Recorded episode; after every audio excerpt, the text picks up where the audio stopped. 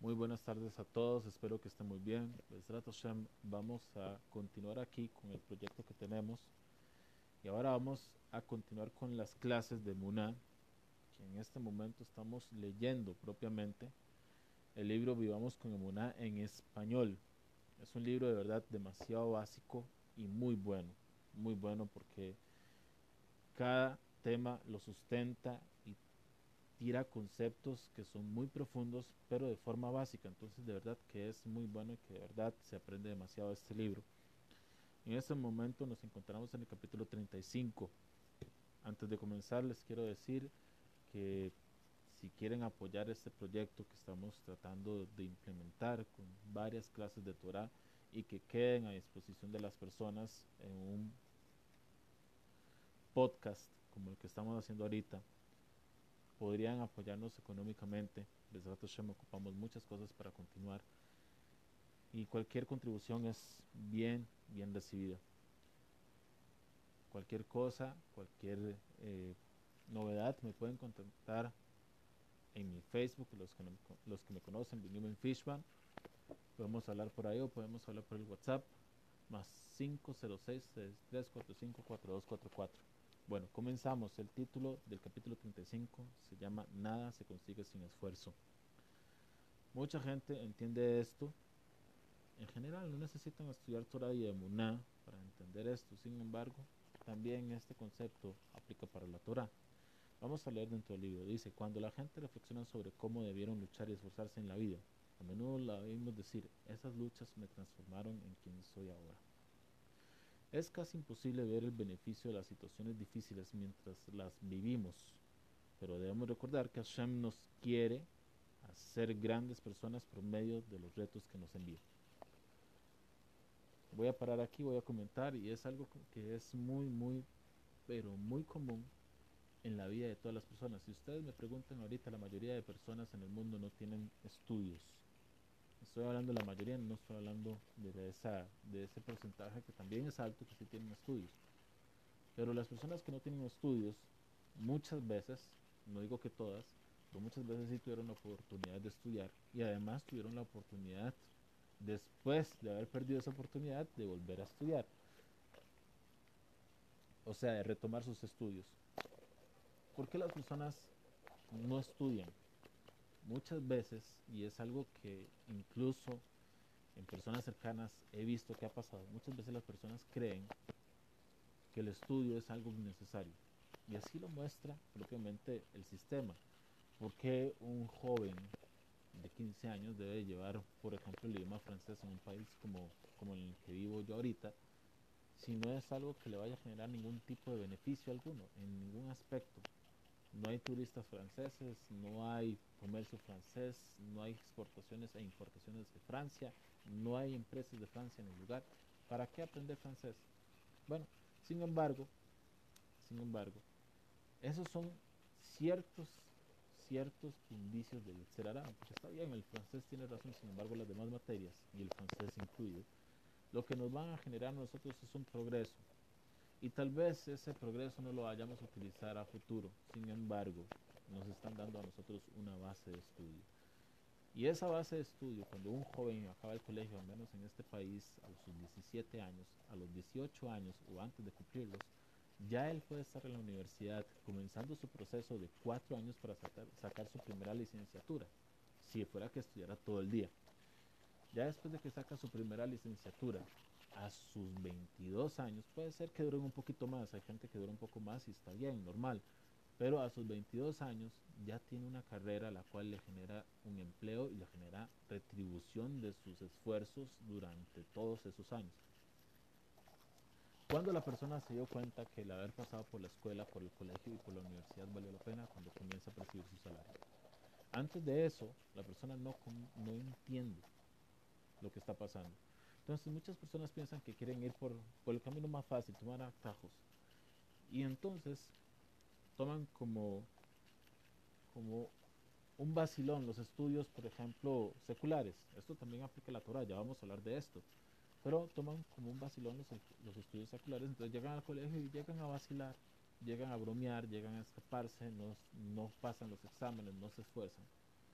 Y muy bien, está bien, van a fiestas, se hacen de, de amigos, de amigas, tienen sus problemas. Muchas de estas personas viven una vida engañada pensando que vivir en la casa con la mamá, vivir en la casa con el papá, que no tener su propia casa, que no tener su propio automóvil, que no tener una estabilidad económica, que tener tiempo libre y que nadie le diga nada es el, prototipo de vida que toda persona debería tener. Sin embargo, pasan los años y poco a poco el sistema le va enseñando está equivocado. Entonces, ¿cómo le va enseñando que está equivocado? Bueno, no todo el mundo, aquí hablamos de los papás, ahora estamos hablando de una generación un poco progresista, que, que muchos de esos progres, aunque hay muchos que son muy estudiados, también hay muchos de esos progres que son de papá y mamá todo el día, pero hay muchos papás y mamás que no pueden solventar los gastos de sus hijos cuando ya son mayores de edad. Y ya es donde comienzan estas personas a decir, bueno, no estudié, ¿y ahora qué hago? Y cada uno comienza a buscar sus trabajos, trabajos de salarios básicos mínimos. Y muy bien, cuando no tienen responsabilidades, pues todo va bien. Pero sin embargo comienzan las cosas, comienzan las deudas, comienzan los créditos, comienzan la familia, sus hijos, etcétera, etcétera. La persona comienza a ver que el dinero que gana por un esfuerzo increíble no le alcanza para pasar el mes. Y entonces cuando se ve que ese vacilón y esa vida tan fácil y beneficiosa que tuvo en su momento fue una mala elección cuando crece. Lo mismo, lo mismo, aunque estoy ahorita hablando de un tema secular y haciendo una división de mil veces porque es diferente. La Torah, muchas veces las personas llegan a la Torah y, es, y en mi caso, cuando yo trato con con personas que se acercan al judaísmo que vienen de afuera. Hablamos de los conversos o incluso muchas veces los mismos de Noah. Las personas piensan que para llegar a la Torah es muy bonito, muy fácil, toman atajos. ¿Por qué toman atajos? Porque llegan las personas y le dicen, bueno, es que usted para ser judío usted tiene que aprender y llevar un proceso y tantos años y tantas cosas y tiene que cambiar su vida y tiene que ver qué hace, etcétera, etcétera, etcétera. Tiene que aprender, tiene que pagar, tiene que esto. Y llega otra persona que en su gran mayoría, para no decir que todos, son mediocres, y le dice, tranquilo, usted quiere ser judío. Le abro las puertas, usted conmigo todo lo tiene. ¿Qué es lo que necesita? Tal vez unos piden pagar, otros dicen que no, ni siquiera pagar. ¿Qué pasa con estas personas? Tomaron un atajo, pero ese atajo los va a perseguir toda su vida. Toda su vida los va a perseguir ellos dicen, no, jamás, tranquilo, a mí me aceptan, a mí me quieren, esto y lo otro. Pues sí, todo eso ya lo van a percibir. ¿Por qué? Porque como pasaba con ciertas personas que yo estaba hablando, de un tema muy interesante. Oh Hashem, Hashem me dio a mí la oportunidad y fue un regalo, y yo lo entiendo, ir a una yeshiva. Una yeshiva, literalmente, los, los tres años y diez meses que estuve, fueron años de estudio bastante, bastante, bastante entregado al estudio, a tal punto que Baruch Hashem estuve en una posición muy alta en la yeshiva durante esos tres años. Sin embargo, sin embargo, conozco también personas que estuvieron en la yeshiva y también buscaron, como decir, atajos. El cambio es muy grande. ¿Por qué? Porque esas personas que buscaron atajos, hoy por hoy, en el mundo judío, solamente pueden ser judíos, pero progresar en su vida judía, en los estudios, etcétera, no pueden. Pero ¿por qué no? Porque buscaron atajos, no se esforzaron para estudiar la Gemara, no se esforzaron para, entrar al Yum, no se esforzaron por ir adelantando poco a poco su posición actual y eso los estancó. Lo mismo pasa con los conversos. Los conversos llegan y le dicen, bueno, es que tiene que pagar, tiene que pagar clases para el Aleph para leer, para aprender alajá, etcétera, etcétera. Y ellos dicen, no, mejor voy al rabino bloguero que tengo por internet, tengo en, el sitio de Jabat en español, tengo en el sitio de Breslet en español, tengo por YouTube, etcétera, etcétera, etcétera. ¿Qué pasa con estas personas? Estas personas toman atajos.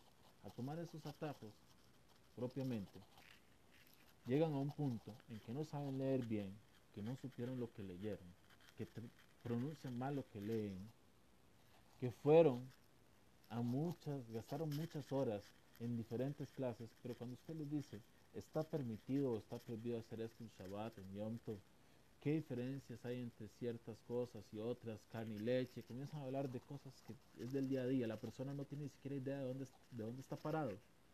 Y entonces, aunque ustedes no lo crean, se nota, se nota la distancia cuando una persona es judía o no. Entonces, comienzan ahí las dificultades en el pueblo. Nosotros, yo creo que ayer lo hablamos, y lo repito, la Torah se vuelve la medicina de vida o de muerte para la persona, depende de su posición. Hay personas que la Torah para ellos es un, un tema bastante complicado y para otras personas la Torah es algo que más bien les da vida, les da vitalidad para su vida. ¿Y cuáles son esas personas las que no toman atajos? Por los que toman atajos siempre van a ustedes el resultado va a ser siempre negativo. Y es lo mismo que nos dice a nosotros el libro en este momento. Hay muchas personas que se esforzaron durante su vida y ven los resultados en su momento. Cuando recuerdan su pasado, ellos ven lo que pasaron, se sienten orgullosos y felices porque hubieron muchas dificultades. No hay persona en este mundo que no pase dificultades. Hay personas que creen que sí, que todo el mundo viene aquí y solamente él tiene dificultades y los demás no. No, no hay persona, no hay un solo ser humano en todo el mundo que no pase dificultades en este mundo. Este mundo no se vino a jugar.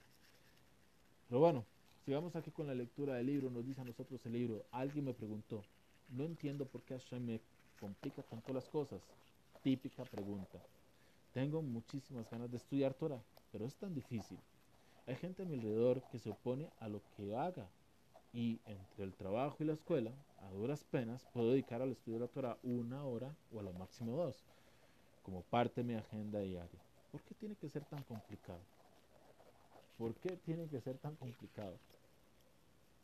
Nos cuenta que el rabino le contesté que quizás Hashem lo que quiere es desafiarlo para que él comience a apreciar su estudio. El hecho de que sea tan difícil lo hace valorar y atesorar cada instante del que dispone para estudiar Torah. Y por ello, este es el desafío que lo convertirá en un dedicado estudioso de la Torah. Yo no sé si alguna persona, en algún momento de los que nos escuchan, ha logrado una meta que le costó, que le llevó tiempo, esfuerzo, darse horas de estudio, dolores de cabeza, repeticiones sin fin, entre muchas otras cosas. Yo no sé, pero no hay satisfacción más grande que llegar a ese momento. Cuando la persona dice me esforcé y lo obtuve.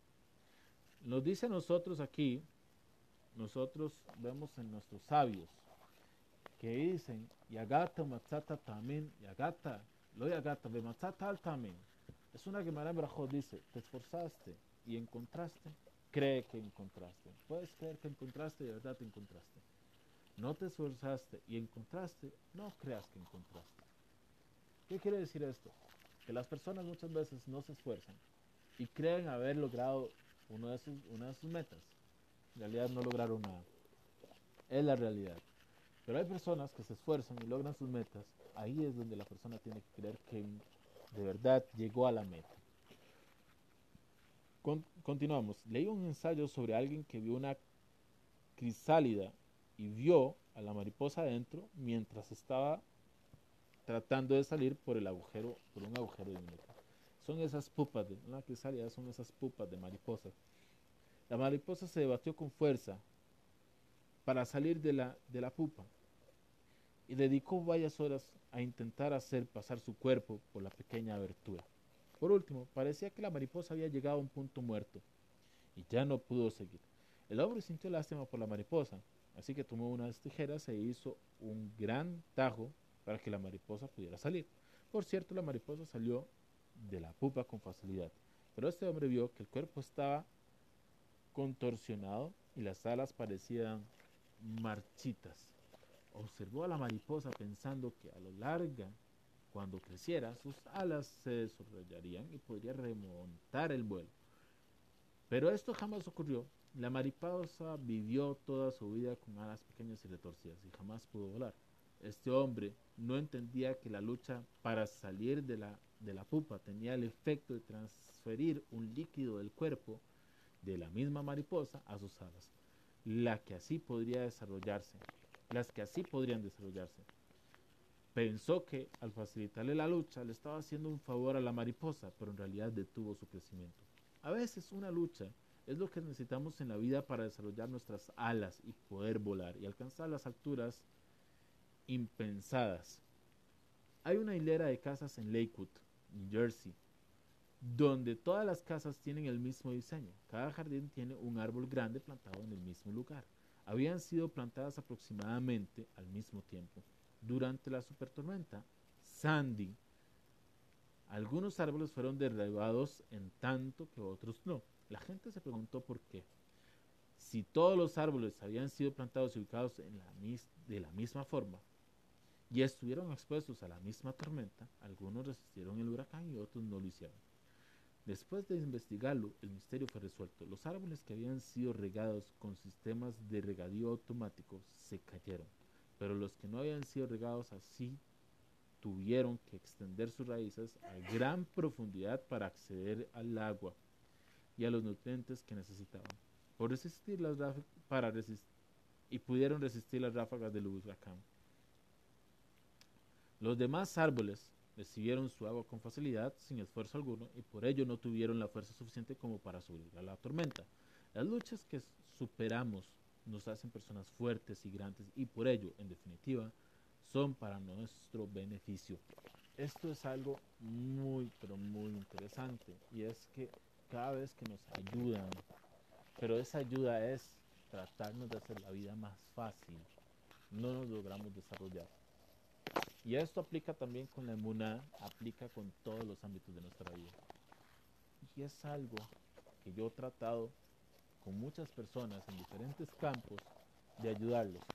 Les voy a exponer varios casos que en algunos tuve éxito y en los otros no. Me acuerdo de un familiar, bueno, aquí voy a hacer un, una introducción un poco pequeña es que lastimosamente yo fui una persona que sufrió bullying, bullying durante mi, infancia. Y es muy feo porque sufrí el bullying, la, fuente del bullying fue creada por un familiar. Entonces los, los jóvenes que me rodeaban, que conocían a este familiar, también me hacían bullying, porque mi propio familiar me hacía bullying. Eso a mí me afectó mucho durante mi infancia, sin embargo, logré, gracias a Shem, superar esos traumas de ese bullying. Y vi que en realidad ese bullying muchas veces se generaba por propia envidia, por, por propio rencor y otras cosas. Ahora, sucedió que vi un caso de un familiar, de otro familiar, mucho más joven que yo, que tenía problemas en la escuela, donde él asistía por lo mismo, porque él no podían decirle nada, porque ya lloraba, ya se sentía ofendido, ya otra cosa. Entonces, yo apliqué la misma técnica que tuve conmigo y lo ayudé. Y esa ayuda no fue fácil, porque él se sentía mal, la familia se sentía mal, pero sin embargo entendían que algo estaba tratando yo de hacer. Cuando, cuando lo logré, cuando logré el colectivo y la familia me dio el permiso de hacer lo que estaba haciendo, el niño un pronto a otro comenzó a florecer en su, en su escuela.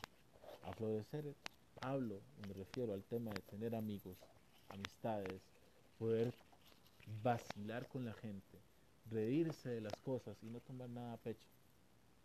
Pero antes de que llegara a ese punto, y que hoy por hoy ya es un joven adulto que está luchando por ser un profesional gracias al creador del mundo, y se desenvuelve como toda una persona adulta madura, antes de que pudiera llegar a hacer esto, tuvo que sufrir mucho. Yo me acuerdo que él lloraba, se sentía mal y otras cosas, pero lo logró. Eso es lo importante, lo logró yo, si hubiera sido como los papás que en ese momento me dieron el permiso para aplicar lo que yo ya tenía como concepto y de prueba de, experiencia más bien, si hubiera sido por los papás, los papás lo hubieran hecho un niño que no hubiera podido tener amistades nunca en su vida, porque cualquier cosa, la más mínima, nunca, nunca lo tomaba como un vacilón. Y era una ofensa terrible, la cual era que ya no quería asistir más a la escuela, que ya no quería tener más amigos, que ya no quería salir del cuarto, era algo terrible. Pero es que a los papás les cuesta, a todo papá le cuesta hacer sentir mal, un poco mal a sus hijos. Sin embargo, estos papás me dieron la oportunidad y lo pude ayudar. En este caso, que es un caso emocional, vemos que la dificultad, y al menos yo lo digo por experiencia, formó a ese muchacho. Así como estábamos hablando de la pupa con la, con la mariposa. También esto lo, lo podemos aplicar con la Torah, con el estudio de la Torah, etc. Voy a poner otro ejemplo. Conozco personas que tienen problemas para los idiomas, pero son personas muy tercas. En este caso yo no voy a decir que yo los ayudé. Son personas muy tercas las cuales luchan una y otra vez para lograr su objetivo. Aunque fallen una y mil veces, lo van a luchar otra vez. Conozco una de esas personas, el cual el papá de él, que es un hombre muy, muy mayor, casi de 70 años, me contó que su hijo, que también es un hombre mayor, tiene tal vez 22 años menos que su papá, su hijo tenía mucha dificultad con el idioma. Estamos hablando del español, su idioma materno. Y tenía dificultad para escribir y para recordar un montón de cosas. Con su idioma tenía un montón de dificultad. Sin embargo, su hijo se esforzó el triple para poder dominar el idioma que habla. A tal punto que cuando eligió una carrera, eligió ser profesor de español. Esta persona, pues ya logró, ya pasó sus dificultades, pues, ya se graduó como un profesor de español y así trabaja. Pero esta persona entró al hebreo. Si el español, que es su lengua materna, le cuesta, imaginen ustedes cuánto más el hebreo, porque el hebreo no es nada fácil y no tiene ningún tipo de afinidad con los idiomas que provienen del latín. Aún así, se esforzó para leer, para tratar de traducir y se sigue esforzando. Lo conozco de hace 12 años y aún sigue luchando y le ha sido una lucha tremenda y terrible. Sin embargo, ahí él está. 12 años de lucha. Pero esos años, esos años de lucha lo han ayudado a él a poder traducir ciertas palabras, a poder leer ciertas frases, a poder entender un poquito su reza en un sidur. Y eso no le ha quitado a él las, las ganas de poder alcanzar su meta, que es poder entender lo que lee. Son 12 años, o sea, no es que fue un año, no fue cuatro años, sino cinco, fueron 12 años y aún sigo, aún sigo en esto. Ahora sigo con una última, un último ejemplo sobre la dificultad, sobre esta dificultad y lo que nos puede dar como resultado. Cuando yo estaba en la, en la yeshiva, cuando llegué a Israel, yo no sabía ni Yiddish, todavía no sé Yiddish, así que tranquilidad, no es que sepa, pero no sabía Yiddish, no sabía hebreo, y era un jovencito, 16 años, que se creía adulto y era como niño, no sabía lo que, lo que estaba haciendo. A mí me dieron la oportunidad en la yeshiva de entrar a una yeshiva muy muy buena donde los rabinos son muy reconocidos no es una yeshiva mediocre, es una yeshiva muy, muy buena, de grandes, muy grandes rabinos. Pero me acuerdo que el mashgiach principal me dijo a mí que cuando él me vio a mí entrar a la yeshiva, y yo lo que yo era y lo que yo tenía, la capacidad que yo tenía en ese entonces, dijo que no apostaba por mí ni un shekel y que estaba seguro que en una semana yo me iba a ir. Sin embargo, Shiva, que es un hombre que tiene mucha más visión, por eso es el Shiva, y ha hecho talmidim magníficos, y no estoy hablando de mí, estoy hablando de verdad, talmidim magníficos. Rosh Shiva apostó por mí. El primer mes que estuve en la yeshiva, para lograr entender un poco el estudio de lo que se estaba haciendo, estudié 400 veces la primera hoja de la quemará de Babacama. Y me contó un amigo mío que se encuentra allá en Jerusalén, que el siempre me menciona. El joven que estudió 400 veces la quemará de Babacama para poder, estoy hablando de la primera hoja, no toda la quemará, para poder entender un poquito de lo que se estudiaba, porque él llegó sin ningún utensilio, se esforzó y con un poquito de diccionario, con un poquito de preguntas, se esforzó y logró lo que logró. me acuerdo también que ese mismo Mashiach me dijo, usted tiene aquí dos años y usted ya sabe y estudia mejor más que tal fulanito, no voy a decir el nombre porque él es una gran persona, y no es un punto de, comparación, que él era un Baal nacido en Israel y todo, él no, él no era una persona como yo, más que esa persona que tiene aquí más de 11 años. Usted estudia más, sabe más y se entrega más al estudio que él mismo.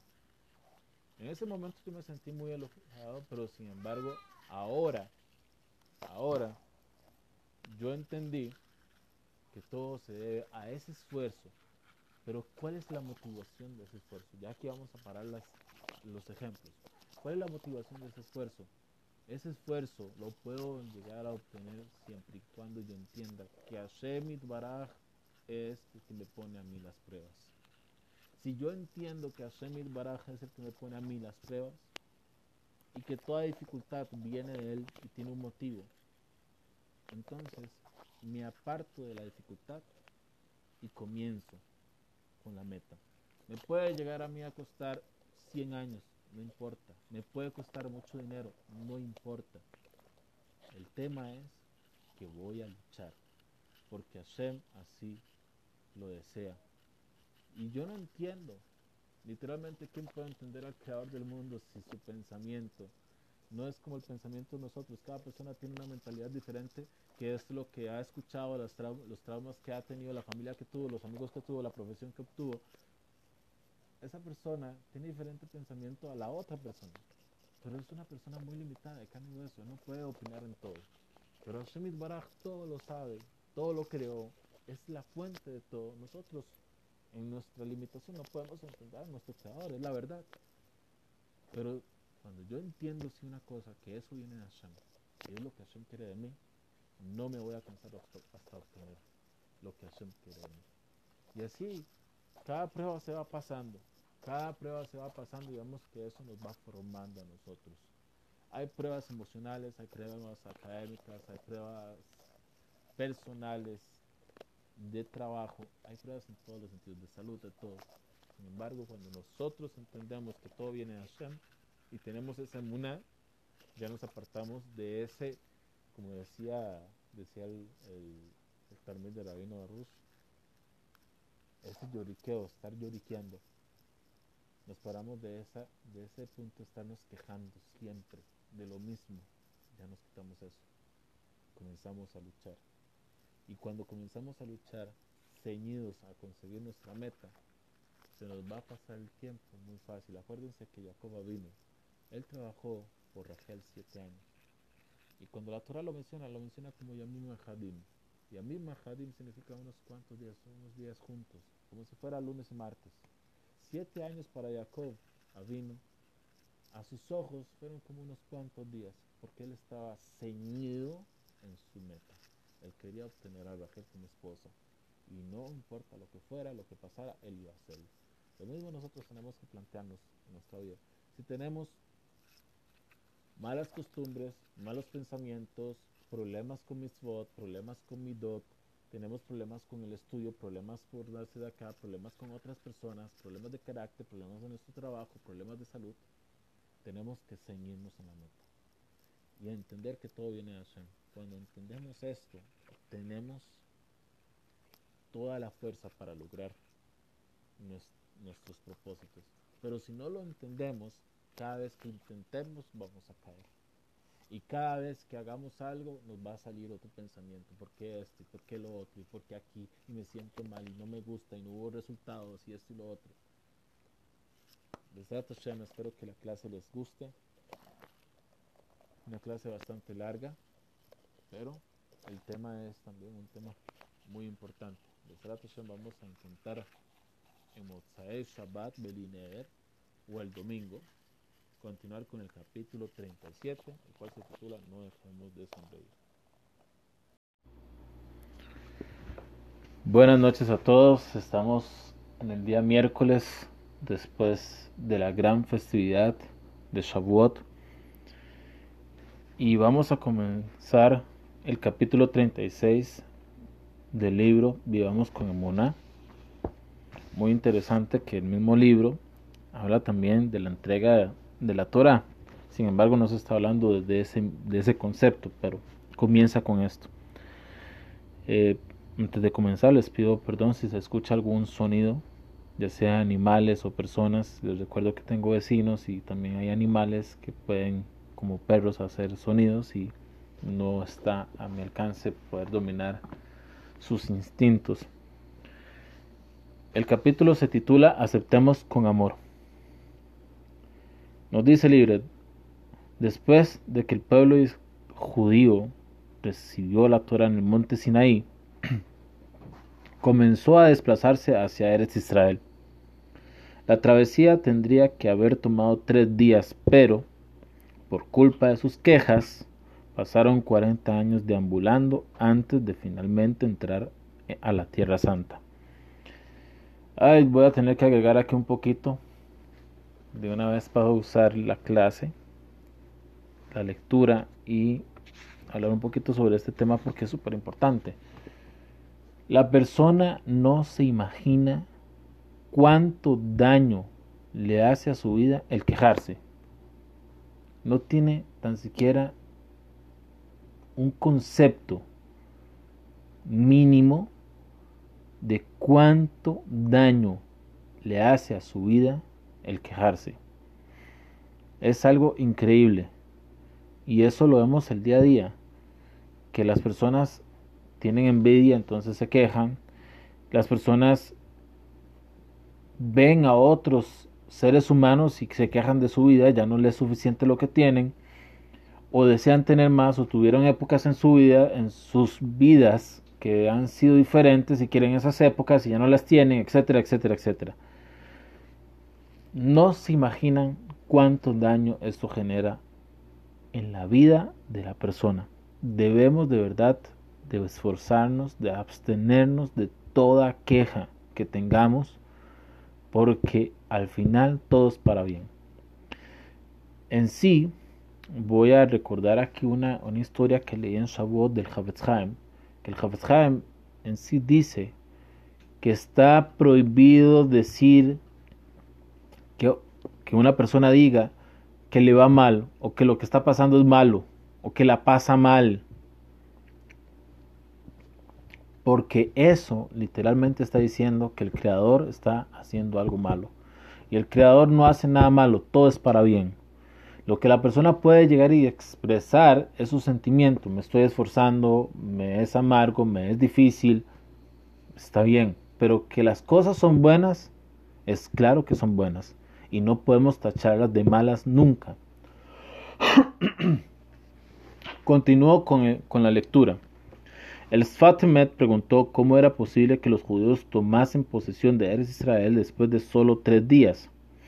A fin de cuentas, la Gemara en Berajot 5a menciona tres obsequios que solo pueden ser adquiridos por medio de sufrimientos y dificultades, y la tierra de Israel es uno de estos. Los otros dos son el comentario conocimiento de la Torah, perdón, y el mundo venidero.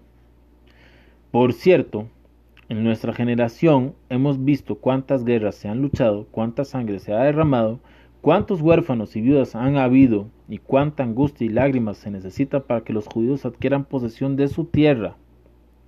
Si es así, preguntó el Rebe, ¿cómo es que los Bene Israel tendrían que haber ocupado la tierra de Israel después de viajar solo tres días en el desierto? Por cierto, viajar por un desierto con niños pequeños es muy difícil, pero de todos modos, tres días es un periodo muy breve. ¿Cómo es que estos cortos días habrían bastado como, como Isurim, como aflicciones, para adquirir la posesión de la tierra de Israel. Vean ustedes qué interesante la pregunta del Sfatemet. El Sfatemet era el segundo rebe de Gur.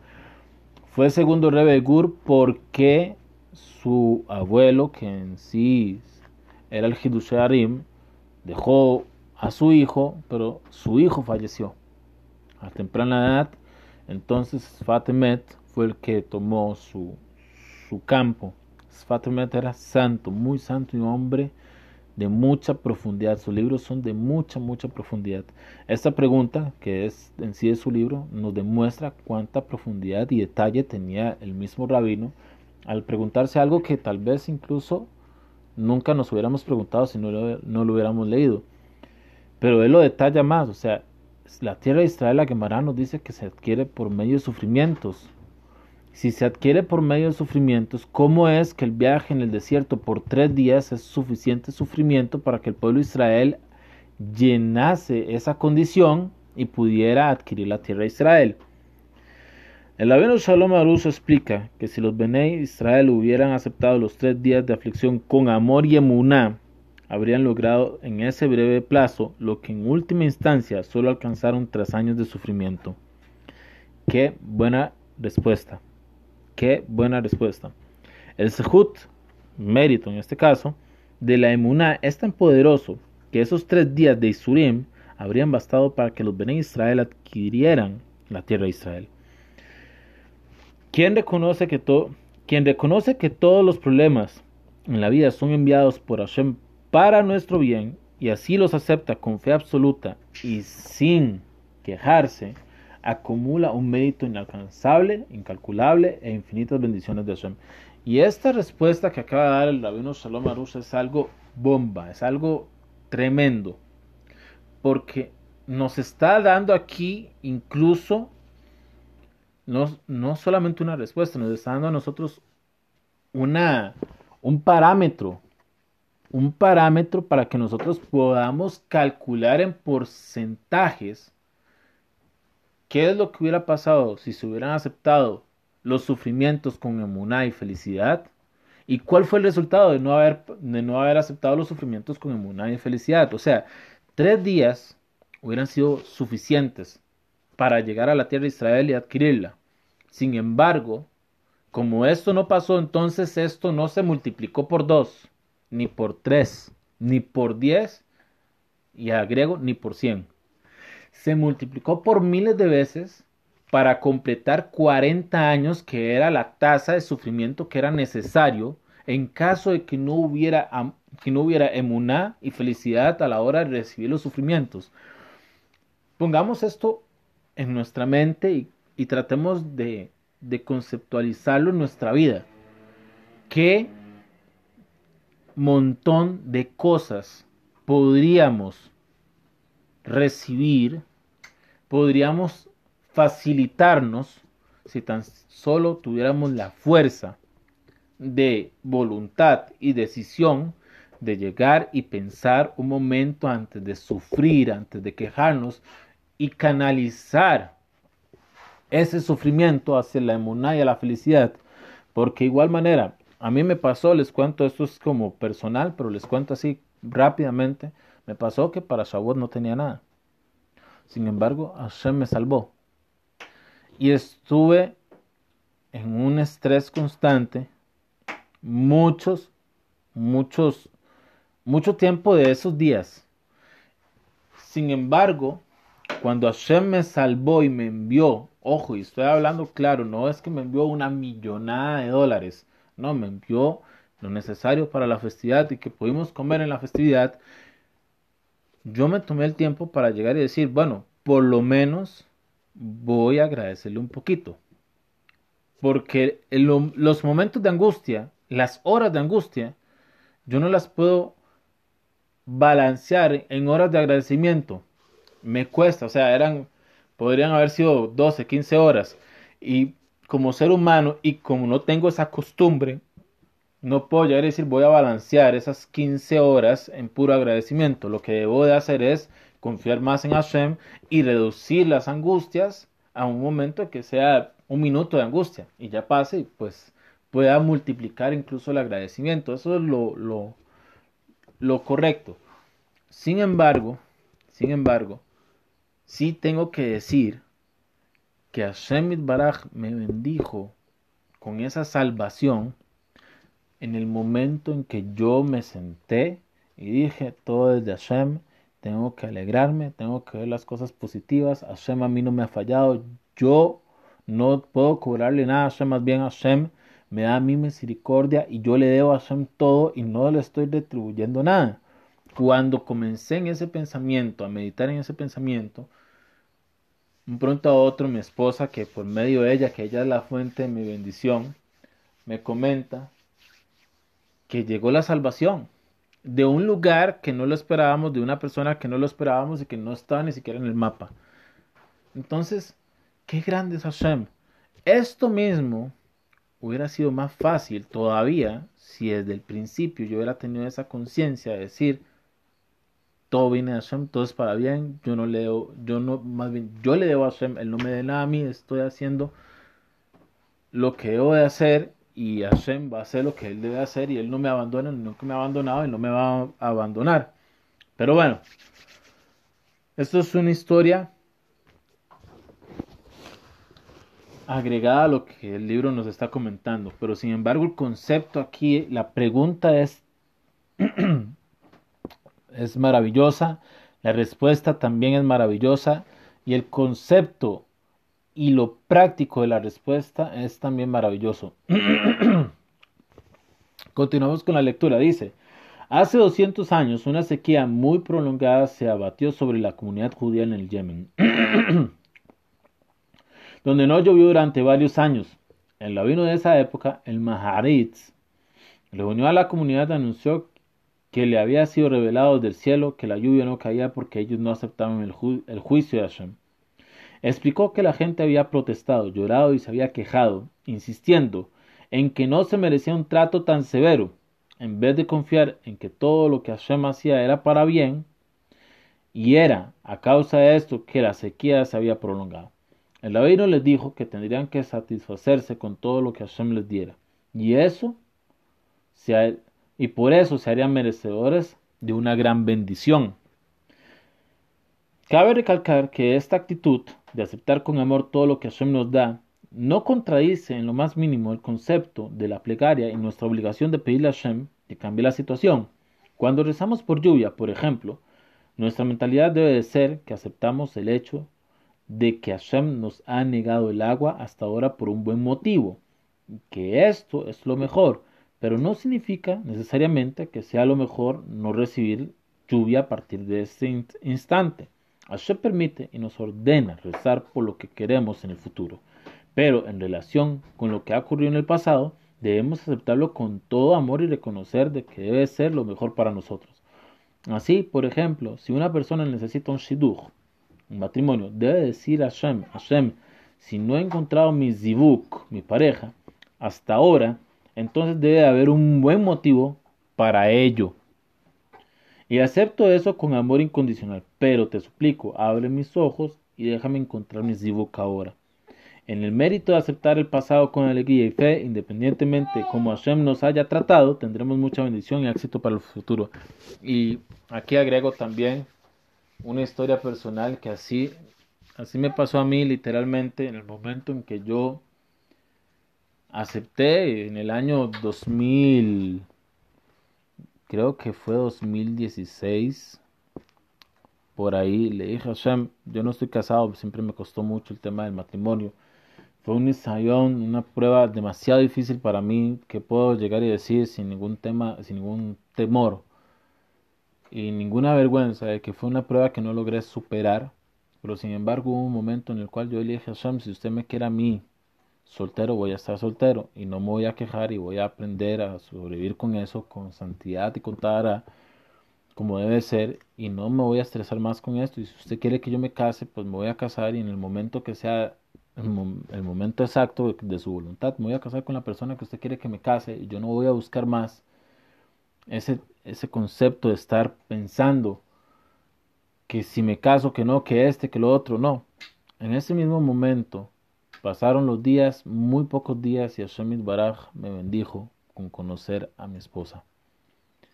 Conocerla, ojo, no quiero decir que me casé con ella de inmediato, ni que fuimos pareja de inmediato, ni nada, simplemente conocerla. Y ahí Hashem fue haciendo esta maravilla, que hasta ahora estamos juntos, Babu Hashem, y ya tenemos un hijo. Pero todo comenzó con lo mismo, la aceptación del pasado y la inmunidad sobre el presente, el agradecimiento, el entendimiento, la plegaria hacia el futuro. Es un tema, como les, como les, les he dicho varias veces en clases anteriores, es un tema bastante difícil, aplicar la inmunidad en nuestra vida. Más que toda la persona, como está escrito en el Pasuk, Sadik Bemunato y el Sadik en su inmunidad vivirá, y asimismo nos dice la Gemara de Makot al final que todos trataron de hacer un resumen de la Torah, sin embargo Habacuc paró toda la Torah sobre una un precepto que era la emuna. Imagínense ustedes que toda la Torah se encuentra resumida en un precepto que es la emuna. Entonces, ¿qué nivel tiene la emuna y qué importancia tiene la emuna? Entonces, no es fácil. Sin embargo, los conceptos sí tenemos que aplicarlos y tenemos que aprender a nosotros ser agradecidos y aprender a aceptar que no somos tan agradecidos como, que, como pensamos que somos y a veces somos mal agradecidos. Eso es muy común, es muy común del Yetzer El Yetzer eh, también estas, este Shavuot estudié una historia del Havetz donde el Havetz se menciona que había un joven, un joven que era hasídico, que llegó a estudiar en la yeshiva de Radim, de la, de y este joven trató de, ir más allá en sus estudios, entonces dormía, menos, comía menos, y por esto comenzó a hacerse un poco más débil. El otro Shiva, que no era el Havetz lo vio y de inmediato le llamó la atención y lo llevó donde el Havetz para que el Havetz hablara con él. El Havetz le dijo a él que tenía que hacer ciertas cosas, sin embargo él dijo que no lo iba a hacer, que él quería continuar con sus estudios como estaba haciendo ahora. Sin embargo el Javes le explicó un tema muy interesante que es la bendición que hacemos, en, la segunda bendición después del Kriyat que hacemos en la noche. Ahí le pedimos a Hashem que nos aparte el Yetzerara de nuestro frente y de atrás de nosotros. Ahora, de nuestro frente, ¿qué significa? Y detrás de nosotros, ¿qué significa? Entonces dice, dice el Hafiz Haim que el Yetzer le viene a la persona por, en dos caminos, de dos formas. Le viene a la persona de frente y le dice, no guarde la Torah, usted no es esto, usted no es otro, y la persona le puede hacer caso o no. Si la persona le hace caso, suficiente. Si no le hace caso, entonces el Yetzer viene por detrás de él. ¿Y qué es por detrás de él? Comienza a meterle cosas de santidad que en realidad no son santidad. Entonces, por ejemplo, le dice el Haim, también agregó ahí que cuando ya viene el Yetzerara por atrás, viene con todas sus fuerzas en intención de matar a la persona y exterminarlo, terminar su vida espiritual. Cuando viene de frente no es tanto así, pero por detrás es ya la guerra y viene a acabar con la guerra. Entonces, ¿qué pasa con él? Le dice el Haim, el Yetzerara le está diciendo a usted, coma menos, duerma menos, porque está escrito en la Torah que usted tiene que estudiar Torah todos los días y las noches. Entonces, usted no está cumpliendo con esto, no está haciéndolo de la mejor manera, tiene que esforzarse más. Y ese esfuerzo le va a dar mejores resultados, etcétera, etcétera. Pero lo que el no le dice a usted es que usted es un ser humano. Y como ser humano tiene límites que también tiene que tomarlos con responsabilidad.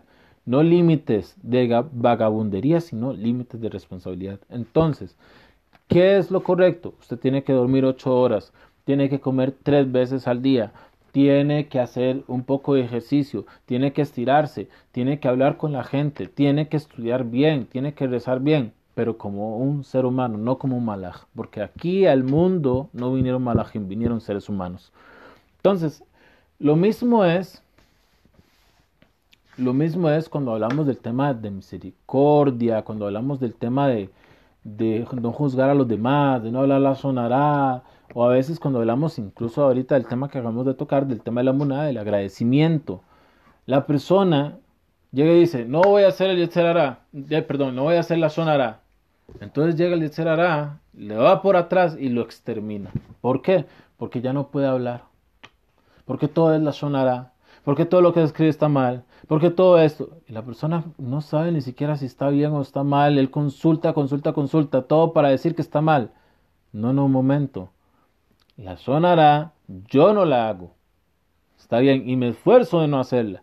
Pero si alguien más lo hace o no, si tiene que ver conmigo, tomo los consejos del Havetz y si no tiene que ver conmigo, si lo vi en una red social o lo que sea, entonces omito las cosas y no me interesa. Ah, no, pero la persona ya le será vino por detrás de él y ya lo metió, entonces él se mete y ya pregunta y ya hace el ridículo porque en realidad no era esa la alajá y ya queda como un oiberjujem, así se dice en es una persona que está por encima de la sabiduría, está por encima del sabio. El sabio es el sabio, pero él está por encima del sabio porque él sabe más que un mismo sabio. Y ya comienza a generarse problemas y la persona al final termina cayendo en lugares donde él no se imaginaba sobre el tema de la zona rata tan siquiera. En lo mismo estamos hablando ahora del agradecimiento de la emuná. La persona cuando comienza con la emuná, llega y, ah, todo es emuná, todo es emuná, todo es rezarle de Hashem, todo esto, y comienza con todo eso. Ah, el a llega por detrás y comienza a decirle, pero usted reza, ¿y dónde está el resultado? Rece más, pero ¿dónde está el resultado? No, no es que no está rezando suficiente, es que sus rezos no valen así, es que su... Y ya la persona comienza a caer. Entonces tenemos que aprender también el tema del agradecimiento a llegar y tener la humildad de decir, no somos lo suficientemente agradecidos, porque nosotros igual, la consulta es para ustedes, igual para mí. ¿Cuántas veces nosotros en el día le decimos a Hashem, gracias porque mi corazón está palpitando? Gracias porque mi sangre está fluyendo. Gracias porque puedo ver. Gracias porque puedo escuchar. Gracias porque puedo correr, caminar. Gracias porque mi cuerpo está completo. gracias por mi familia, gracias por el dinero, gracias por la comida, gracias por mi sistema digestivo. Y así puedo mencionar millones de cosas. ¿Cuántas veces le agradecemos? Ah, yo le agradezco una vez. ¿Cuánto? Cinco segundos. Ah, súper agradecido.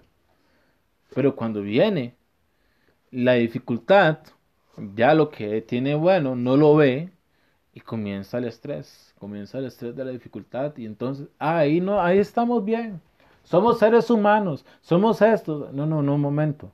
Somos seres humanos, pero hay que tomar responsabilidades. El judaísmo es responsabilidad. Sí, muy ser humano, muy lo que sea, pero usted tiene que mejorar. Tiene, no es que puede, tiene que mejorar. Y ese tiene, se tienen que cumplir metas en corto plazo, a mediano plazo, a largo plazo, pero siempre hay metas. Siempre hay metas a corto y en mediano. Y siempre hay metas en largo. Pero hay metas y se cumplen.